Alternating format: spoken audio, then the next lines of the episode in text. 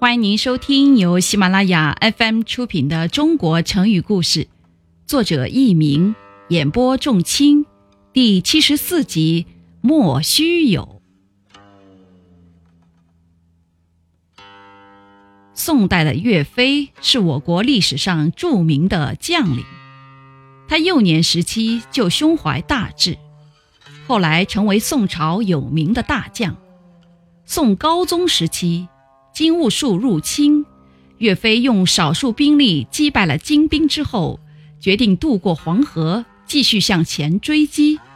他慷慨激昂地对将士们说：“直捣黄龙府，与大家喝个痛快。”金兀术看到形势对金国相当不利，就秘密写信给宋朝的奸臣秦桧，要他设法害死岳飞。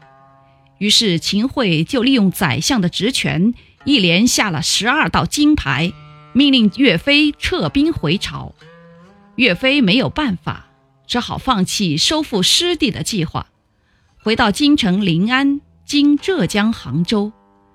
秦桧为了达到杀害岳飞的目的，竟然无中生有地诬陷岳飞阴谋造反，把岳飞和他儿子岳云关进了监狱。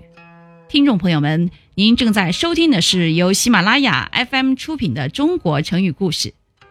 这时，大将韩世忠心里很不平，跑去当面质问秦桧：“你说岳飞父子造反，有什么证据吗？”